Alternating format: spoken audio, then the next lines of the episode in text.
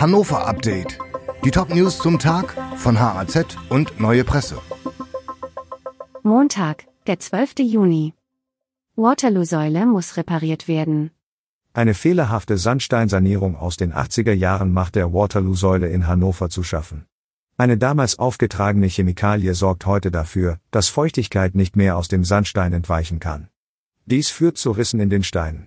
Daher ist eine erneute Grundsanierung des Denkmals notwendig.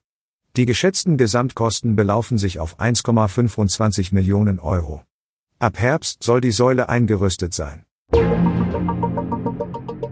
Übung Air Defender 23 startet über Deutschland. Die größte Übung der Luftstreitkräfte seit Ende des Kalten Kriegs startet.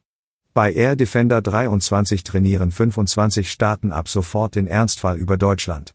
Die große Mehrheit der Teilnehmer sind NATO-Mitglieder. Während die meisten Kampfjets in Schleswig-Holstein starten, spielt auch der Flieger Horst Wunsdorf bei Hannover bis zum 23. Juni eine zentrale Rolle. Wunsdorf ist das Logistikdrehkreuz. Die deutschen A400M befördern Personal und Material, einzelne sind fliegende Tankstellen. An dem Manöver sind 250 Maschinen und 10.000 Soldaten beteiligt. Veloroute am Cityring bremst Radverkehr aus. Eine längere Wartezeit statt freier Fahrt müssen Radfahrer in Hannover auf der Veloroute zwischen Kästnerstraße in Hannovers Südstadt und Gutenberghof in Mitte in Kauf nehmen. Anlass ist die gebündelte Überführung von vier Velorouten über den stark befahrenen Cityring. Wer an der Ampelschaltung die Veloroute nach rechts verlassen will, muss dort jedoch bis zu einer Minute warten.